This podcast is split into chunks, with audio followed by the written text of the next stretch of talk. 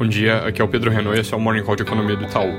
Depois de uma pausa ontem na sequência de alta das bolsas globais, hoje os mercados sobem de novo, impulsionados pelas perspectivas de estímulo e recuperação das economias. Nada novo aqui. Nos Estados Unidos, o governo soltou comentários de que esperam cada vez mais um pacote de um trilhão de gastos, um novo pacote. Na Europa, o Banco Central anunciou mais estímulos ontem a Alemanha e China já tinham anunciado na quarta-feira, então isso é o que traz esse contexto mais positivo.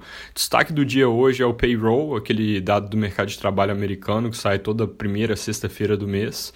Tudo aponta para um número ainda ruim, desemprego deve chegar ao pior nível desde a década de 30, e isso vai chamar atenção nas notícias, mas o que importa mesmo é que a destruição de vagas de trabalho deve ser bem menor em maio do que ela foi nos meses anteriores, e isso deve ajudar a confirmar a leitura de que o pior já passou.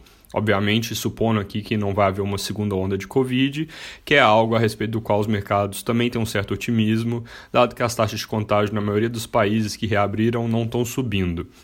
Apesar disso, um ponto de atenção nos Estados Unidos, a coisa não está tão tranquila assim. Contágio na média está perto de 1 e está tranquilo nos grandes centros que passaram por uma situação mais intensa. Esse contágio perto de 1 significa estabilidade no nível nacional, mas tem vários estados com números mais altos e isso pode vir a causar preocupação em algum momento.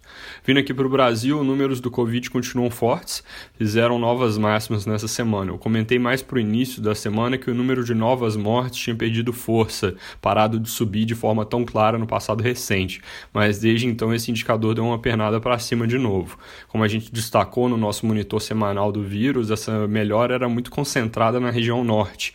E como Sudeste e Nordeste não seguiram o mesmo caminho, ela acabou sendo passageira.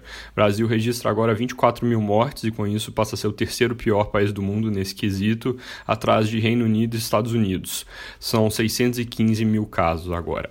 Na parte política, a principal notícia de hoje é o presidente Bolsonaro, que falou em uma live ontem sobre o auxílio emergencial, disse que ele vai ser estendido por mais dois meses, mas em valor menor. Segundo o Estadão de hoje, a equipe econômica deve editar uma MP para ampliar o benefício, mas mudar o valor de 600 para 300 reais, de forma a fazer uma transição suave em vez de matar tudo de uma vez. Além disso, o governo vem se movimentando para tentar segurar o ímpeto do Congresso sobre o super refis, que a gente comentou ontem, com o argumento aqui de que ainda é cedo para mergulhar nesse assunto, uma vez que não se sabe o tamanho do perdão que seria necessário. Tendência apoiada pelo Rodrigo Maia é de tentar discutir o refis no âmbito de uma reforma tributária. Isso é algo que ajudaria a garantir que pelo menos alguma parte da agenda de reformas econômicas avance no pós-crise. Hoje sai produção industrial, perdão, produção de veículos de maio às 11h20. É um número que ajuda a calibrar bem as expectativas porque vai ser a produção industrial no mês. Então o mercado vai ficar de olho porque é onde existe a expectativa de que se comece a observar alguma recuperação.